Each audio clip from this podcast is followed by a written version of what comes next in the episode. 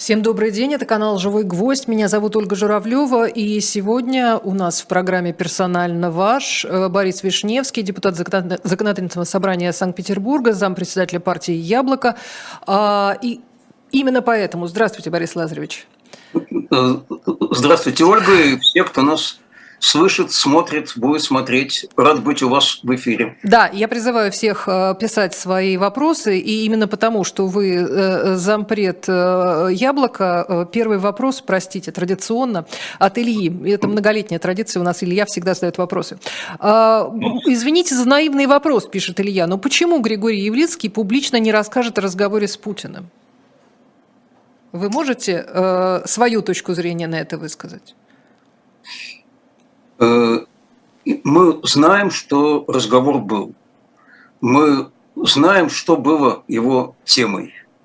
Это возможность соглашения о прекращении огня. Э, позиция Яблока заявлена полтора года назад, и она остается неизменной. Э, какова реакция Путина, мы пока не знаем. Я э, думаю, что немедленной реакции, скорее всего, не было.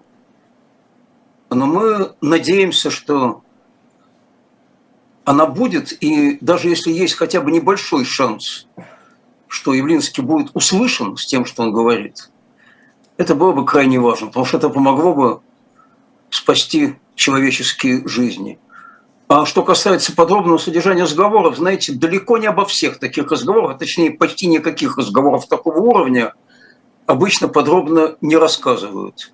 Это ведется без телекамер, без прессы, и настолько сложны и деликатны темы, которые обсуждаются, и настолько серьезны могут быть последствия тех или иных решений, и настолько серьезными могут быть даже и последствия Э, обнародования любых слов, которые сказаны в таком разговоре, что я прекрасно понимаю Алексеевича, как только он сочтет возможным поделиться и тем, с чем он сочтет возможным поделиться, он э, поделится. Я думаю, что в ближайшем его появлении в эфире «Живого гвоздя» у Алексея Венедиктова и Сергея Бунтмана вопрос Ильи будет повторен ведущими. Вот на 100% я в этом уверен – возможно, Григорий Алексеевич сочтет возможным э, какими-то подробностями поделиться. Но повторяю, чтобы это не пошло бы в ущерб делу.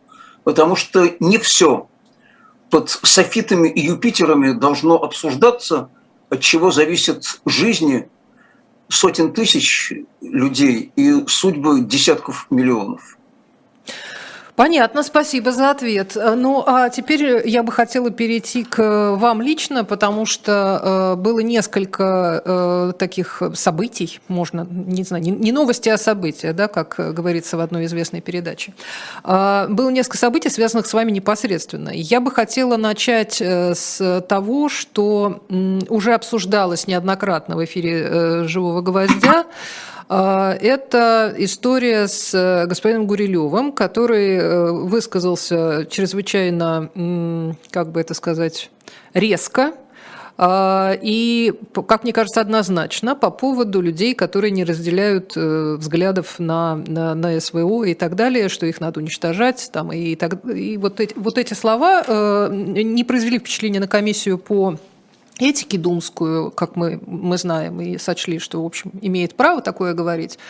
А новая газета, если я правильно помню, э, создала петицию с требованием это дело расследовать и как-то привлечь э, Гурилева к ответственности. Не знаю, чем кончилась петиция, но я знаю, что вы лично этот запрос тоже направили. Как, куда, какой ответ? Я направил обращение генеральному прокурору Игорю Краснову э, с указанием на то, что с моей точки зрения, э, ну, как минимум, призывы к разжиганию вражды и ненависти содержатся в высказываниях господина Гурулева, и с просьбой провести проверку и в случае установления действительно таких фактов – внести в Госдуму представление о лишении его депутатской неприкосновенности. А дальше согласен на возбуждение уголовного дела против него, потому что безнаказанным такое оставаться не должно. Меня, конечно, ничем не удивила, не в первый раз, Думская комиссия по этике, которая устами госпожи Терешковой сказала, что это личное мнение депутата. У меня тогда вопрос. А Алексей Горинов за что посажен на 7 лет? Я думаю, что зрители «Живого гвоздя» хорошо знают, кто это такой. Это муниципальный депутат из Москвы, который на заседании Совета депутатов крайне, сказал, аккуратно сказал, что что мы тут обсуждаем праздники, когда дети погибают. Вот, вот такой был смысл его высказывания. И он за это сел на 7 лет. То есть это то личное мнение, на которое депутат имеет право, и за которое надо посадить на 7 лет в колонию. А призвать уничтожить, был прямой призыв уничтожить 20% э, своих соотечественников, которые не поддерживают Путина, это личное мнение, это так. Это милые детские шалости. Но я хочу сказать, что в первый раз что ли такое происходит? Да нет, конечно. Вы не помните, как э, в прошлом году э, господин э, Адам Делимханов призывал головы отрезать оппонентам?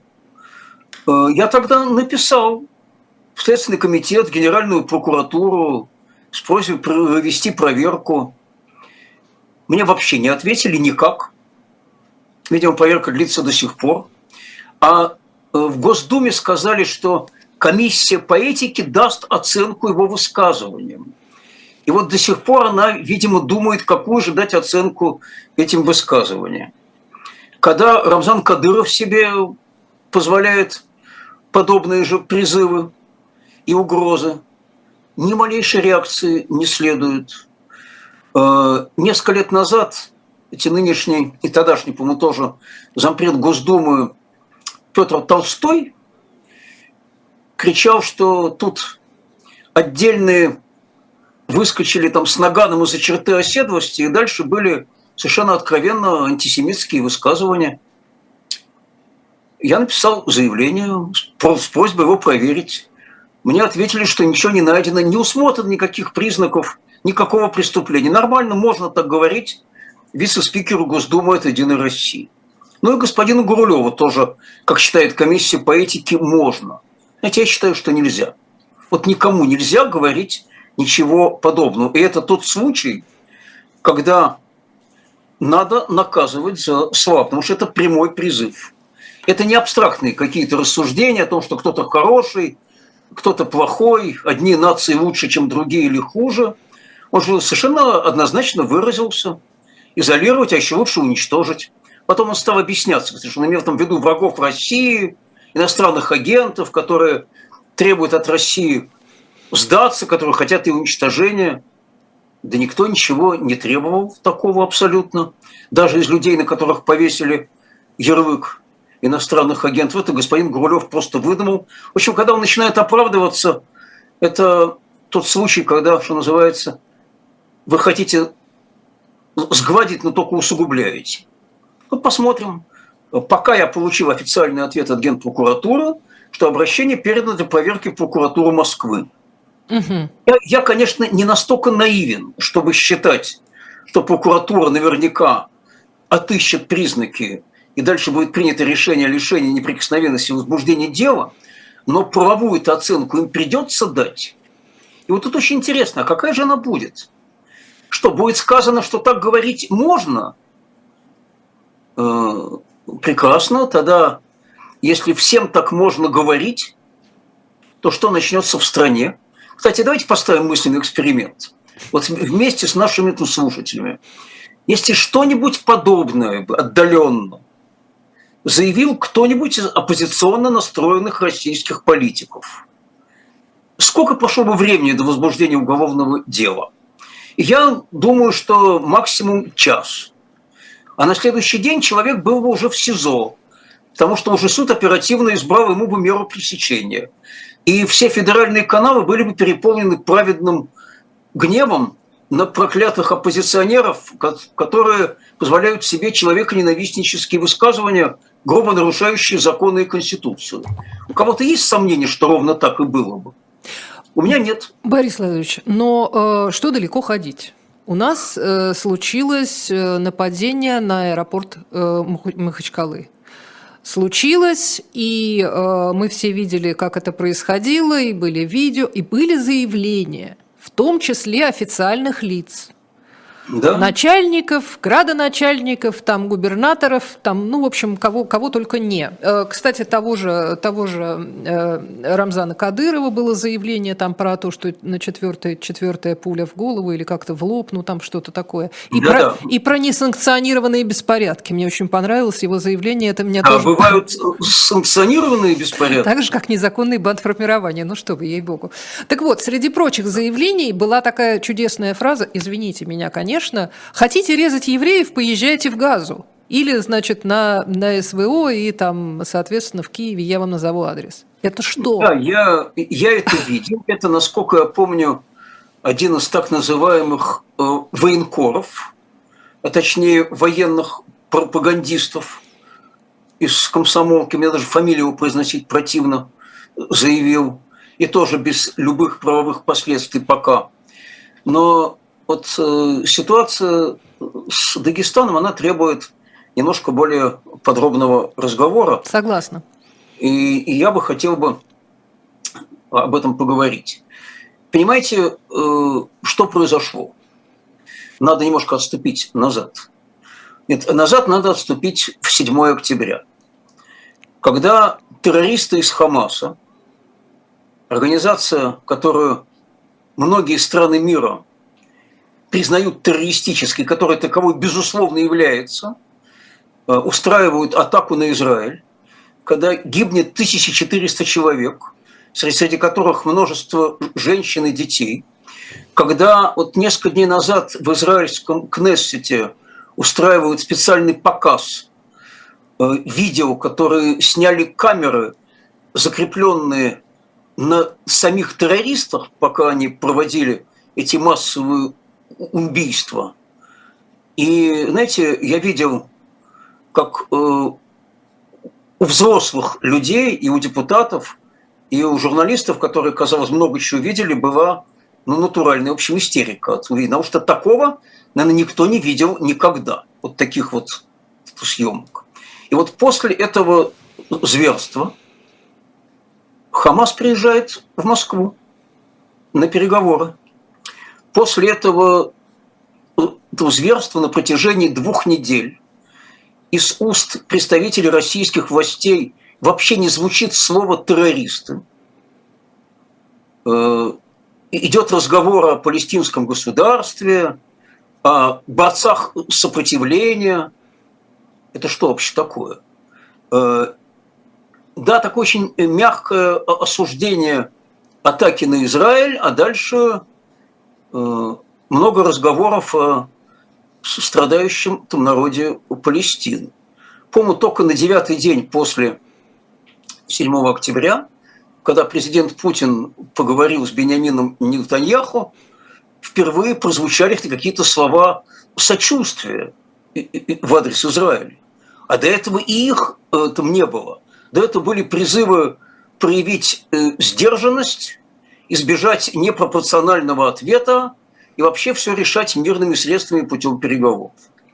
Вот скажите, пожалуйста, как на это должна э, э, э, реагировать та часть людей, живущая в России, которая, например, находится в Дагестане, которая каждый день видит по телевизору э, там гневное осуждение ну, практически те, теми же словами, как в советские времена, преступление израильской военщины. да. И э, сочувствие в адрес э, Палестины и практически отсутствие осуждения действий э, Хамаса. Им же не показывают там в Дагестане вот то, что показали в Кнессете, то, что показали журналистам из почти там 100 там, стран мира, кажется, то, чем э, были, особенно в первые дни после этой террористической атаки, переполнены страницы всех ведущих мировых изданий. И вместо этого повторяют фейки, за которые извинились уже даже BBC и New York Times. про якобы израильскую ракету, которая убила 500 человек в больнице. Там то, что это фейк, разоблачено многократно. И тем не менее это продолжает повторяться. Э, и ничего не рассказывают по российским телеканалам про то, что даже те западные издания, которые сперва на этот фейк поддались, они потом э, за эту публикацию извинились. Э, и что получается в результате? В результате получается, что поддавшись на провокацию, я, в общем, готов согласиться с, там, с тем, что в Дагестане устроили провокацию, только вот интересно, кто. Э, устроили антисемитский шабаш. Вот самый натуральный. И э, никаких сомнений в квалификации этого быть не может. Тут вам и массовые беспорядки, и создание препятствий для там, там, деятельности объектов транспорта, и разжигание межнациональной вражды – вот весь букет там статей, что называется, на лицо. И первые заявления руководителей Дагестана, потом где-то через сутки проснулась Москва, были, что, конечно, сейчас всех накажем, там сурово, возбудили уголовное дело о массовых беспорядках. Но вот прошла фактически неделя. Это было воскресенье, у нас там сегодня пятница. И что мы видим? А мы видим э, несколько административных дел, э, по-моему, то ли о мелком хулиганстве, то ли неповиновении с сотрудником полиции, с чрезвычайно мягкими административными наказаниями. Там какие-то аресты на несколько дней, насколько я понимаю, административные. Да. Понимаете, опять же, я готов согласиться с тем, что людей могли спровоцировать, особенно в ситуации, когда вот на них э, выливается вот эта пропаганда, которая очень, я должен сказать, э, умело переводит стрелки. Потому что вместо того, чтобы говорить о том, что э, в страданиях людей, которые живут в секторе Газа, в первую очередь виновны террористы из Хамаса, захватившие там власть, и за их преступления там сейчас фактически расплачиваются, э, нам рассказывают про то, что это Запад все устроил, что, что это Запад виноват, что это все Америка. Ведь это же нарратив российской пропаганды. Вот цитирую Александра Галича там про израильскую военщину, э, известную всему э, свету. И это падает на в общем, неплохо подготовленную почву, потому что всему этому придается отчетливо э, национальный и религиозный оттенок, что вот видите, как там страдают братья-мусульмане. Ну вот теперь, э, между прочим, о братьях-мусульманов я скажу то, о чем почти никто сейчас не говорит, а вспомнить это необходимо абсолютно. Э, мои коллеги из Яблока, я сам, мы очень много лет, вот уже лет 5-6, мы занимаемся э, поддержкой узников протеста в Ингушетии. Угу. Да, пять. Потому что эти протесты начали в 2018 году, а после 2019 года э, лидеры этого протеста получили там драконовские там сроки по 7, 8, 9 лет тюремного заключения. Э, это точно такие же мусульмане из Ингушетии. И абсолютно мирный протест, длившийся много месяцев против ну, фактически такой э, произвольной перекройки границ между Ингушетией и Чечней, э, в конце концов вылился в то, что э, около полутора там, сотен человек, которые, если мне не изменяет память, в октябре 2019 года собрались на э, молитву в Ингушетии, оставшись на площади, их э, силой стали разгонять, э, стали применять насилие к старикам. Какая-то часть молодежи не выдержала и вступила в столкновение с полицейскими, хотя обошлось без жертв, естественно. А до этого протест был стопроцентно мирным. И те люди, которых в результате посадили на эти сроки, вот в частности Ахмед Барахоев – Зарифа Саутиева и другие, э, они как раз делали все, чтобы предотвратить эти столкновения. Э, они всячески пытались э, убедить там собравшихся разойтись, не вступать ни в какие силовые столкновения с теми, кто их разгонял. И их посадили на 7, 8, там, 9 лет. Вот вам тоже такой классический пример там, двойных стандартов. И когда сейчас я вижу, как э, выступают в том числе известные спортсмены э, Северного Кавказа и говорят, что надо понять и простить, и отнестись снисходительно. Да, вот молодые ребята ошиблись. Мне, знаете, вот очень больно констатировать тот факт, что никто из этих людей, которые сейчас просят понять, простить и отнестись с максимальным снисхождением, не заступался за таких же своих единоверцев из Ингушетии, которые ничего не угромили, не захватывали аэропорты, которые не разжигали никакую межнациональную вражду. Там не было ничего из того, что происходило сейчас в Дагестане. И я, опять же, могу согласиться с тем, что к, к тем участникам беспорядков э, в Дагестане, которые там лично ничего не громили, значит, там, которые не разжигали там, национальную вражду, не захватывали аэропорт, а просто там собрались поглазеть, естественно, можно было бы отнестись со снисхождением и понять, но тогда надо с таким же снисхождением относиться и, и к остальным. А этого-то мы не видим категорически. Но опять же, эти люди, почему э, такая подготовленная почва была создана для этой провокации, уже не знаю, там, там, кем устроена. И один из провокаторов тут, тут точно власть, потому что она на протяжении вот последних всех недель ведет фактически такую оголтелую, совершенно антиизраильскую пропаганду и антисемитскую по сути, по своей. Вот там бы поискать бы провокаторов. А, а когда мы говорим о двойных там, там стандартах, то вот э, пусть бы такое же снисхождение бы проявили э, к российским политзаключенным, не, не только к ингушам, к Светлане Петричук и Жене Беркович, которым вчера до января продлили Арест. срок нахождения в СИЗО. Угу. Это вообще что? Э, я э, прекрасно... Слушайте, простите, знаю, Борис Лазаревич, я, я еще... Да. Э, я, я обязательно нужно вернуться к по, да, политзаключенным сейчас. Я просто подумала, что если говорить конечно. о единстве именно единоверцев, то э, про крымских татар тоже никакого разговора да, да, да. не я, идет. Я, я не успел до этого угу. дойти. Столя, большое спасибо. Вот э, почти 10 лет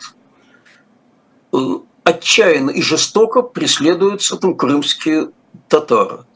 И они получают там сроки по 15, по 20 лет. Почему к ним не просят снисхождения там те, кто сейчас заступается за погромщиков в Дагестане?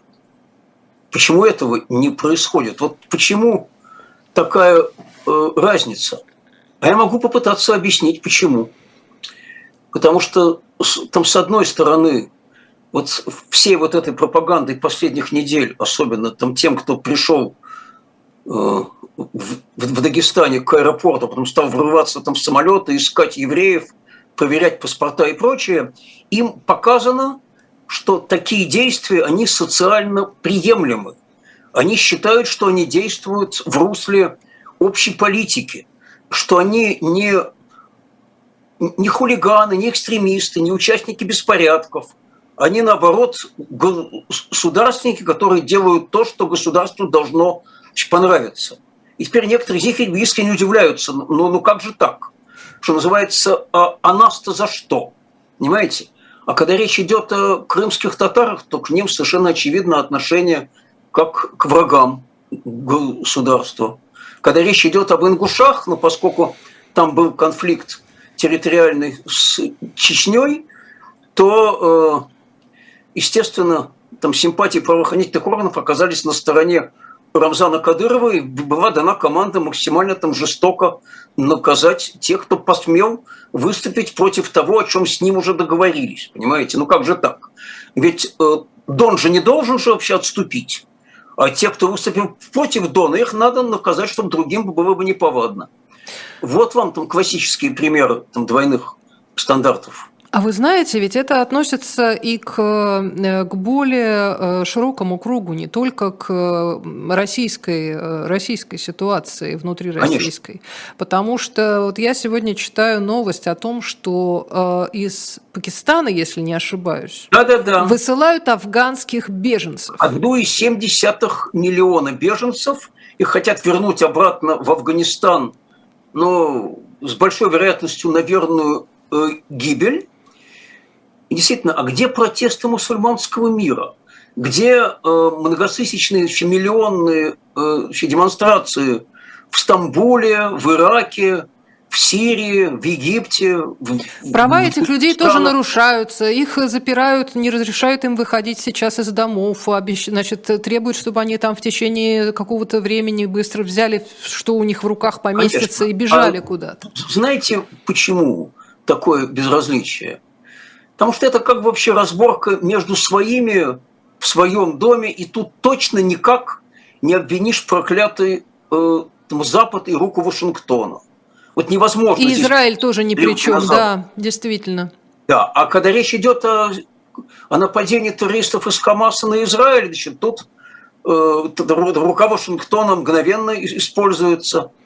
Это, конечно, совершенно отвратительная история, когда вот о том, что грозит более чем полутора миллионам человек, ну не то что молчат, но даже и близко нет такой реакции в мусульманских странах, хотя, казалось бы, они должны гораздо больше ей озаботиться, чем происходящим в секторе э, Газа.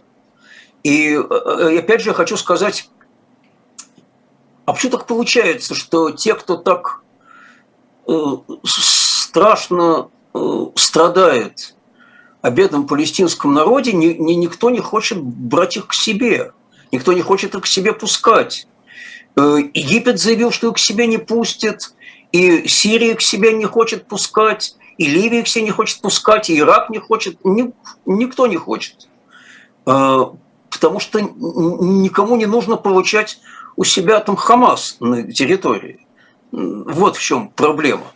А то, что все продолжается, как продолжается, это очень, это очень удобный повод опять разыгрывать антизападную, антиизраильскую карту и э, сплачивать собственное население в борьбе там, с коварным врагом. Вообще, знаете, вот если посмотреть и российское телевидение, если почитать некоторые европейские, между прочим, вообще газеты, э, особенно э, левые, то возникает какое-то странное впечатление. Вот ни с того, ни с сего вдруг Израиль начал операцию в Газе, ее обстреливает и, и, и бомбит. А с чего все началось, а, оно как-то уже забыто, этого якобы не то, что не было, но не считают нужным это упоминать. Но ведь есть же причинно-следственная там связь. Ну, нам Вы... объясняют, что Израиль захватил, захватил давным-давно э, палестинские земли, э, значит, у, унижал все это время несчастных палестинцев, и вот они э, не выдержали вопрос о захвате земель и, и унижении несчастных палестинцев. Тут э, там давеча наш полпред в ООН, господин Небензи, Небензи имя нарицательное. Я думаю, что в будущих учебниках по истории дипломатии он займет наряду с Марией Захаровой и Лавровым одну из важных там ролей. Правда, я не уверен, что, что эта роль ему понравится. Он э, стал говорить о решении Международного суда аж времен 2004 года, по которому у Израиля нет права на самооборону как у оккупирующей державы. Ну, во-первых, в решении Международного там, суда написано совсем другое, но вообще ни малейшего отношения не имеет к нынешней ситуации. Во-вторых, ну, я не знаю, где господин Небензи проспал последние 18 лет, но в 2005 году Израиль ушел из сектора там, Газа, передав его под контроль палестинцев, а через год или через два власть там захватил там, Хамас. О какой оккупации может идти речь? Вот там, пожалуйста, часть палестинского государства. Живите, стройте, выращивайте овощи, никаких проблем. Это не оккупированная территория. Э, ну а в-третьих, э, я думаю, что те, кто нас смотрит, прекрасно знают, как Россия относится к решениям международных судов, особенно в последние три года, после принятия поправок Конституции. Она не считает нужным их исполнять. А тут вдруг ссылка на решение Международного суда.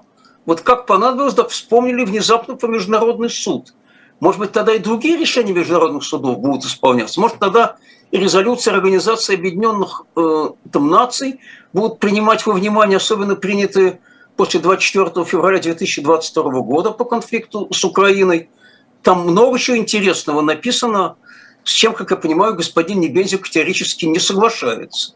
Это для него не авторитет. Зато не имеющий отношения к ситуации решения Международного суда 19-летней давности, это, вот, это якобы аргумент. Ну и про оккупацию, конечно, это просто песня. Потому что как раз э, ведь Хамас-то пришел после того, как Израиль ушел из сектора там, газа. Э, и э, все возможности были для строительства нормальной жизни, просто они не были использованы. Потому что террористам это не нужно. У террористов очень, знаете, вот интересно там построена экономика.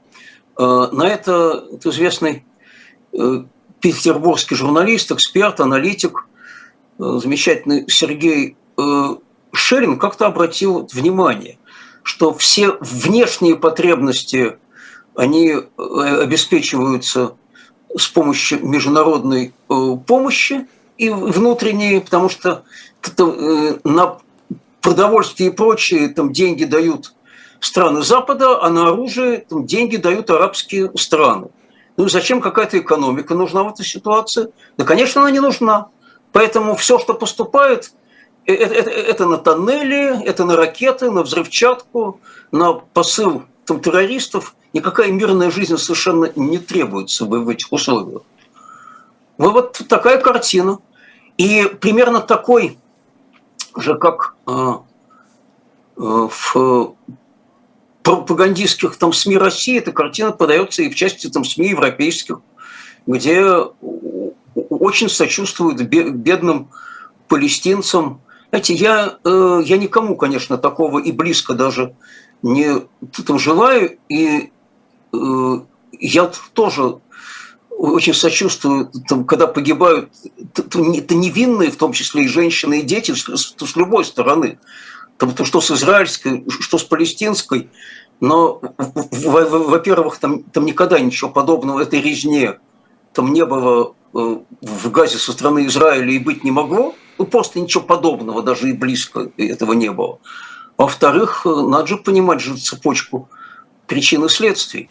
И вот если бы те, кто так сейчас осуждает Израиль и, и, и, и, и так там, сочувствует страдающему населению там, там, сектора газа, представили себе там, что-то подобное в их стране, тому, что 7 октября случилось в Израиле – мне что-то подсказывает, что, наверное, они какие-то нашли совсем другие слова для описания ситуации.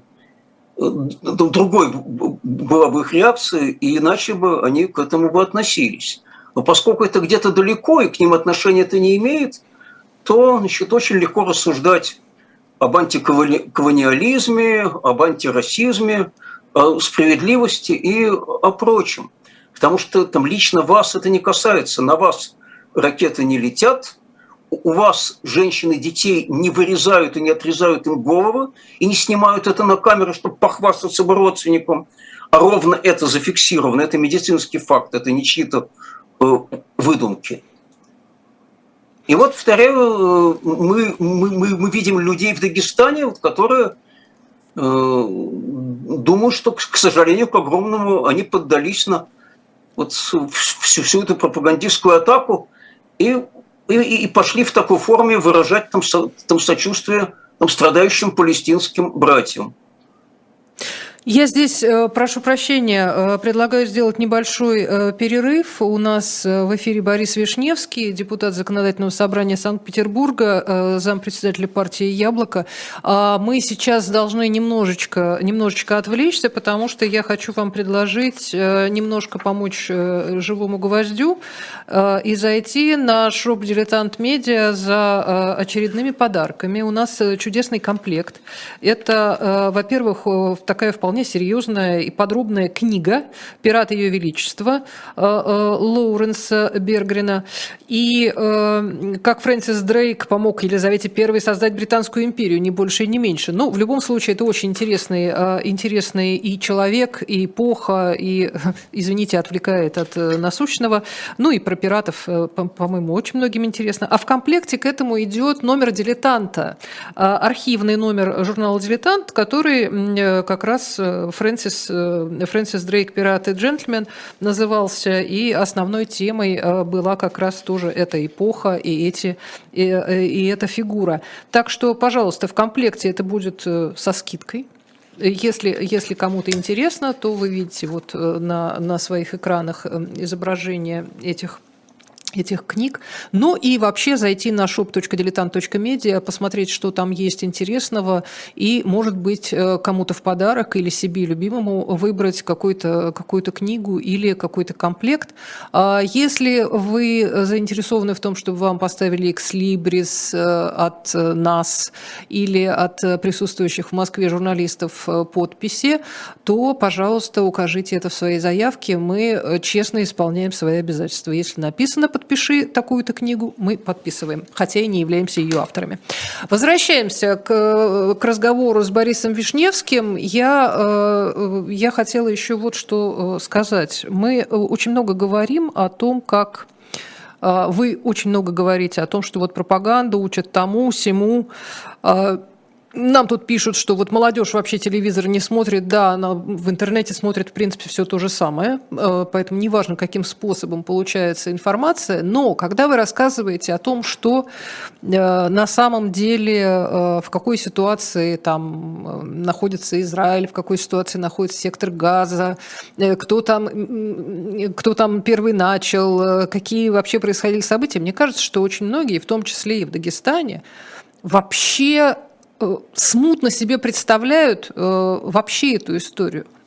Потому что вся, Крайне смутно. Совершенно вся, вся история была про, про то, что э, к нам сейчас приедут евреи и будут здесь жить. Да нет, ну... Простите, с чего вдруг... Жить?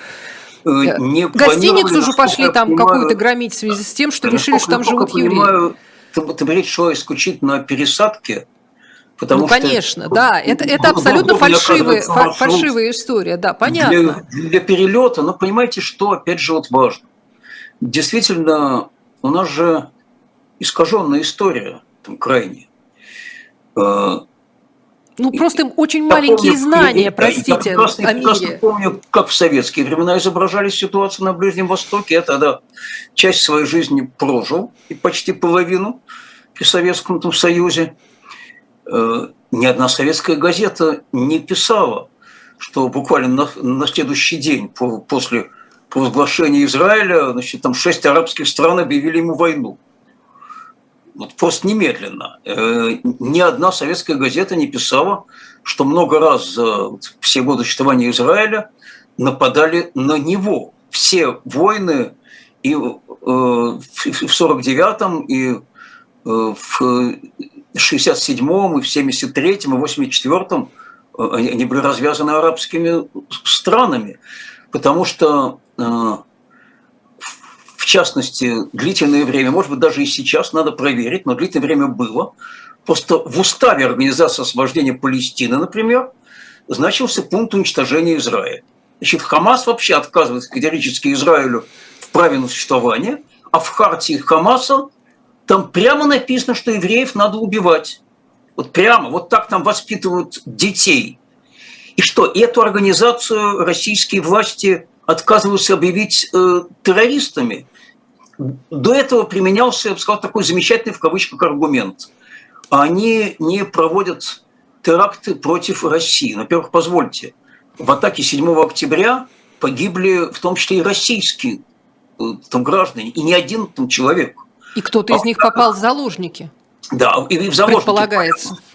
И, и, между прочим, что-то ничего не слышно о том, что мы этих заложников освободили. Пока, несмотря на то, что Хамас приезжает сюда и говорит, что Россия наш ближайший друг. Ну, конечно, вот уже от этого волосы встают дыбом, когда террористы говорят, что Россия их ближайший друг, хочет сказать, может быть, что-то с нами не то. Если такие люди объявляют нас ближайшими друзьями, может быть, надо как-то было брезгливо отвернуться от таких друзей и от них Э, дистанцироваться. Нет, никаких опровержений не, не последовало. Ну, там были разговоры такие э, вокруг, что, ну, это же очень важно, вести переговоры с, с, с этими людьми, может быть, заложников удастся, э, удастся освободить каких-нибудь. Знаете, Оля, вот я, насколько помню, начиная там, с момента прихода Владимира Владимировича Путина на пост сперва еще премьер-министра, потом президента – всячески декларировался прямо противоположный там тезис, что никаких переговоров с террористами мы вести не будем. А будем, будем их мочить в сортире. В сортире, да. Вот это же, это же был нарратив абсолютно на протяжении многих лет. И вообще то, что мы боремся непримиримо с международным терроризмом, мы интервенцию в Сирии устраивали, вот ровно под этим предлогом, что это мы с международным терроризмом там боремся. Э, и тут вдруг самые натуральные террористы приезжают к нам в гости, с ними, оказывается, можно, можно вести переговоры. А да что далеко ходить? К нам э, приезжает движение «Талибан», которое официально в списке террористической организации, оно как раз признано нашим судом террористической организации. Ничего, говорят, это вменяемые люди, с ними можно иметь дело. У нас экономический Но... форум, ну что вы. Да-да-да, вот э, я, я, я, я уж не знаю, какой тут спор, сразу вспоминается, что все животные равны, но одни более равны, нежели другие. Но это ведь тоже наследие там, советских времен абсолютное. Мы что, не знаем, где, как при помощи там, Советского там, Союза там, готовились специалисты, когда называли по национально-освободительному движению – а по, а по сути в том числе люди, занимавшиеся террористической деятельностью в, в, в, в странах а, а, Африки, там, там, Южной и Центральной Америки. Ну, вам скажут, что все-таки государственная политика, она сложнее, чем вот эти нарративы, которые у нас на обложке. Поэтому Нет. э, дипломатия, она такая, вы знаете, сложная. Поэтому надо знаете, даже с дьяволом аб- договариваться. Абсолютно, абсолютно не соглашусь. Вот э, то лицо, которое сегодня в российской дипломатии, меня крайне огорчает, как российского гражданина. Я бы хотел, чтобы в дипломатии моей страны было бы другое бы лицо. Я, я, я бы хотел, чтобы диплом, дипломаты моей страны не э, огрызались бы, что называется, во все бы стороны э, и, и не хамили, а занимались тем, чтобы множить у России число друзей, а не число врагов. Это задача дипломатии. Задача дипломатов – обеспечивать мир для своей страны – а, а, а, а не конфронтацию. Э, а если вот говорить опять же о том, что знают и что не знают наши граждане, ну, конечно, я абсолютно уверен, что, наверное, там подавляющая часть тех людей, которые э, там живут в Дагестане, э, и уж точно, наверное, подавляющее большинство там тех, кто пришел там громить аэропорт и искать евреев, они понятия не имеют о предыстории арабо-израильского конфликта, о всех этих войнах, о непрерывных террористических атаках, ведь, э, возвращаясь к 2005 году, как только Израиль ушел из сектора там, газа, оттуда полетели ракеты. Вот практически там сразу. Ну да, Без железный купол того, был создан не, не просто так, я понимаю. Конечно, да. естественно, не, не, не, не просто так это было создано. И возникает вопрос, а что с этим всем делать? Этот вопрос, на самом деле, он очень тяжелый.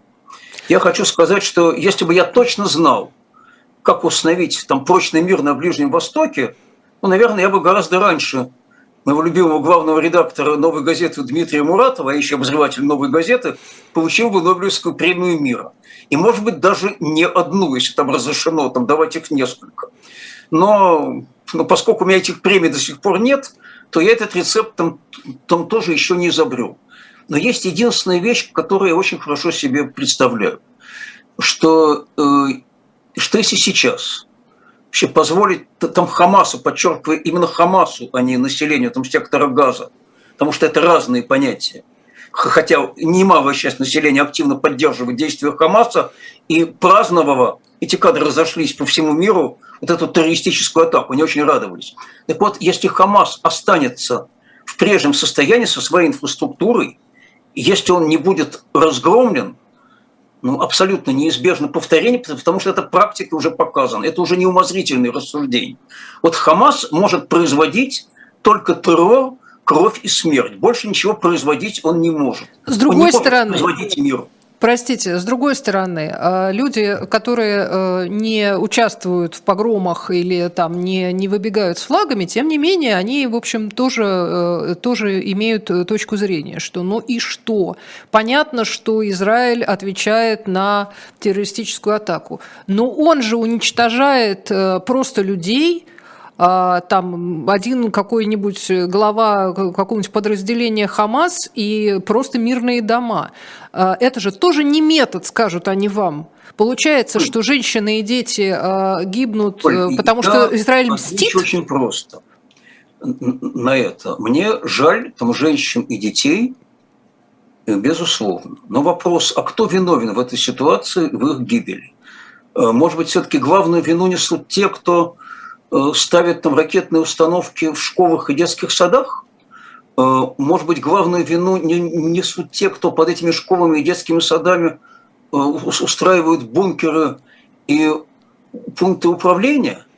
Может быть, главную эту вину там несут те, кто устроил террористическую атаку, прекрасно понимая, что будет ответ. А потом опять же вопрос, хорошо, а какова альтернатива? Вот если невозможно и иным путем уничтожить э, там террористов, то что, что делать? Дать им продолжать свою деятельность? Знаете, здесь есть очень, на мой взгляд, простая э, аналогия. Это онкология, это, это, это, рак, это раковая опухоль с метастазами вот она зашла уже на такой уровень, что лечение ее может быть, ну, наверное, там только хирургическим. Как там снизить число жертв среди мирного населения? А очень просто. Вот я думаю, что никто, опять же, из тех, кто устраивал погром в Дагестане, не в курсе, что, по крайней мере, до 7 октября, там каждый раз, вот когда израильская армия вела обстрелы того же сектора газа, тех мест, откуда запускались ракеты, они заранее предупреждали, куда они будут стрелять, что, чтобы дать возможность мирным гражданам оттуда уйти. Сейчас было сделано там то же самое. Предложили мирному населению, не имеющему отношения там, к Хамасу, уйти в южную часть сектора газа. Опять же, я не уверен, что очень много людей могут показать этот сектор газа на карте и даже знают его размер. А я скажу. Вы знаете, что он много меньше Москвы. Вот весь сектор газа – это такой вытянутый прямоугольник, там 40 километров, условно говоря, там с севера на юг, и до 10 километров или 12 в ширину. Уйти из северной части в южную можно за сутки вообще пешком. Это не требует длительной и сложной эвакуации. Но знаете, что, что, что сделал Хамас в первые же дни? Он потребовал от мирных граждан не уходить, остаться в качестве живого щита для них. Так э, кто в этой ситуации несет большую ответственность за гибель этих мирных там граждан? Э, там те, кто пытается уничтожить террористов, или те, кто требует от мирных граждан служить им живым щитом? И вот интересно бы этот вопрос бы задать, в том числе и тем, кто пришел в, в Дагестане в аэропорт. А еще, а еще лучше их, им показать, э, ну, знаете, вот, э, может, в принудительном порядке, как, как в Германии после военной показывали все фильмы о концлагерях, им показать вот кадры террористической атаки 7 октября. Значит, как э, вырезали целые семьи, там, что было в кибуце Кфар-Аза, что было в кибуце Беэре. Э, это, это известно, это открытая информация, очень легко найти. Может, тогда они иначе немножко будут относиться, в том числе и к своим там, действиям. Но они-то ничего этого не знают, им этого не рассказывают. Им рассказывают совсем другое. Им рассказывают Там только... такая картина мира, там такая картина мира, которую я пытаюсь э, себе, себе ну, представить и понимаю, что это довольно трудно, потому что э, вот сегодня буквально я прочла, что есть рассылки в... Они уже много лет есть на самом деле, просто у меня нет таких пабликов, где бы я эти рассылки читала, но они э, встречаются, в том числе про отравленные таблетки из Израиля, которые присылают в Россию. А, ну, они точно так же могли быть, э, когда-то там были какие-то отравленные конфеты из Украины или отравленные таблетки из Израиля. Это, в принципе, одного, одного происхождения. И вот это является да, да, источником информации. Боевые комары, само собой, ворованные, там, ворованные биоматериалы и все, все, на, все на свете. А, давайте мы все-таки еще одну важную вещь не забудем, потому что, опять же, вы, вы, опять, вы опять герой э, моих, как сказать, герой новостей, потому что вы были тем самым человеком, который выступил на обсуждении бюджета, и вы выключили микрофон. Не правда ли? Была такая история совсем недавно. Да, Я... история была Э, совсем недавно. Сама история, в общем, интересная, потому что, честно говоря, ничего нового я не сказал. Вот я не считаю себя никаким там героем. Во-первых, я выступал от фракции, я выступал не в личном качестве. Я говорил от имени фракции «Яблок». Она состоит у нас в Петербургском ЗАГСе из двух человек. Это Александр там, очень известный политик и, и очень, хороший, известный человек, там, бывший депутат Государственной Думы, представляете, были времена, когда Александр Шишлов возглавлял в Госдуме там, комитет по образованию и науке. Представитель Яблока возглавлял Думский комитет. Правда, было это 20 лет назад. Так вот, э, от имени Яблока я выступал по проекту городского бюджета.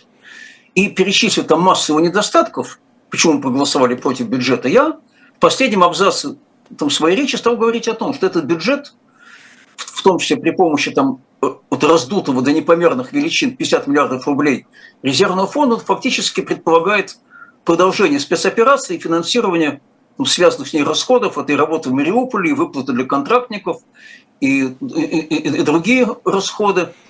И э, поскольку наша позиция – это прекращение огня и переговоры, то нас это категорически не устраивает. Но как только я заговорил о спецоперации и прекращении огня, мне выключили микрофон – я, конечно, до конца все равно договорил, а потом выложил, естественно, полный текстом своей речи в своих социальных сетях, хотя оставалось мне, мне договорить-то одну фразу. А, но очень интересно, с какой аргументацией это все происходило. Мне было сказано, что трибуна ЗАГСа – это не место для политических выступлений. Это меня, кстати, покорило. Я прочла у вас на канале. И, да, э, это просто и ремейк, это... это просто вот Грозовов «Дума не место для дискуссий». Причем, что характерно, когда политические выступления, в том числе о специальной военной операции, о ее героях, о том, значит, там, как мы вообще боремся с нацизмом в Украине. Э, вы, пожалуйста, вот, вот, вот с этим нацизмом, может быть, сперва применительно к погромщикам в Дагестане там немножечко вообще поборетесь, это поближе как-то будет.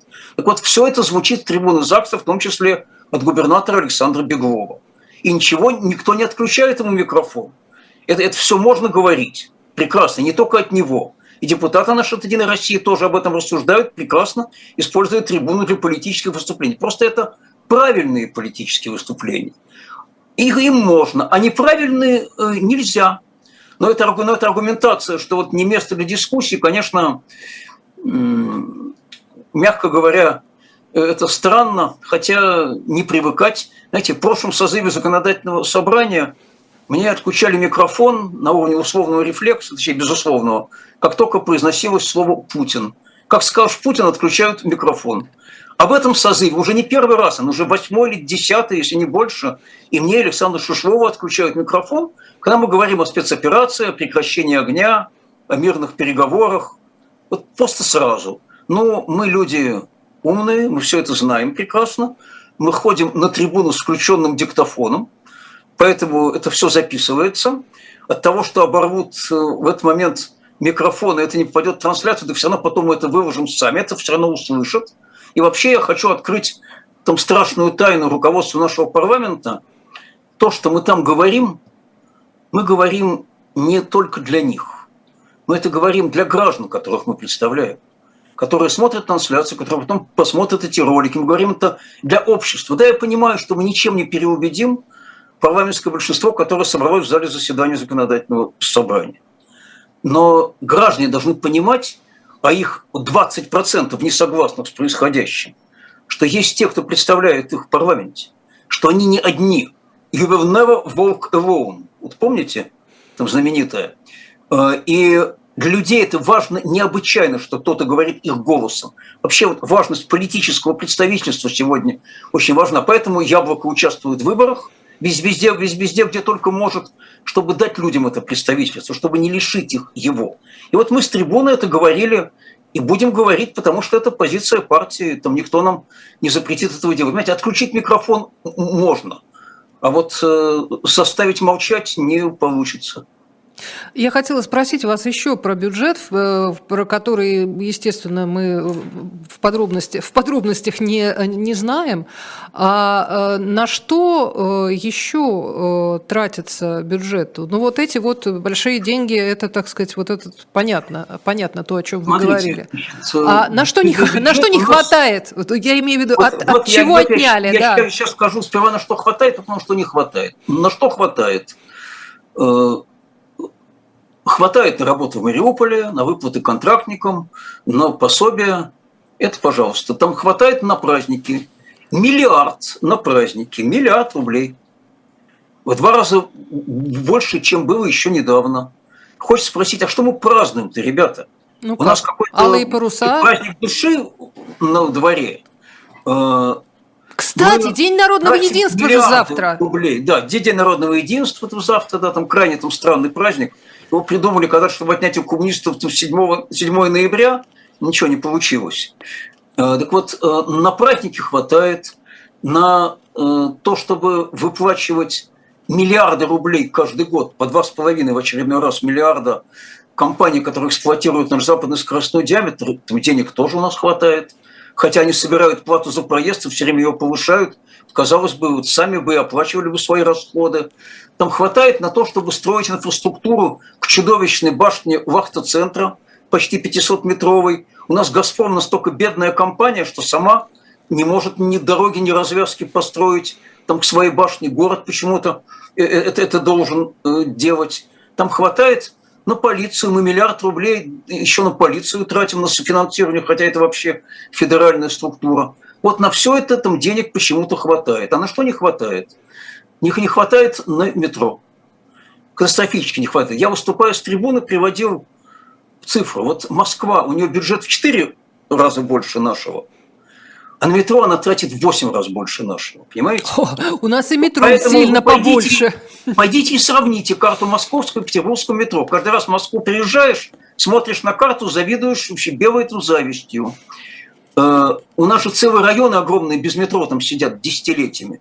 И на это почему-то что всегда или нет денег, или документация не готова, или строители подкачали. Не хватает денег на то, чтобы люди, которые льгот не имеют, то есть они не инвалиды, не ветераны войны, не многодетные, чтобы они получили бы жилье по общей очереди. У нас знаете, вот сколько в нашем городе надо стоять в общей очереди без год, чтобы получить бы жилье. Я, я думаю, вы, вы, вы даже не догадаетесь, сколько. Назовите какую-то цифру. 30 лет? 42. Mm. 42 года, с 81 года надо встать было на очередь, чтобы сейчас получать там жилье. Э, не хватает на нормальный капитальный ремонт, на лифты не хватает. Но, но, но, но вот самое главное, значит, это, конечно, на метро, и еще не хватает на высокотехнологичную медицинскую помощь. Когда люди по два-два с половиной года ждут необходимой помощи, потому что денег выделяется только около половины от необходимого. А это жизнь человеческая. Вот на все это будем предлагать денег добавить, конечно, сейчас при втором чтении бюджета. Сейчас мы сидим и готовим поправки. Э, посмотрим, как наши коллеги на них отреагируют на эти поправки, но это поправки в интересах тех людей, которых мы представляем.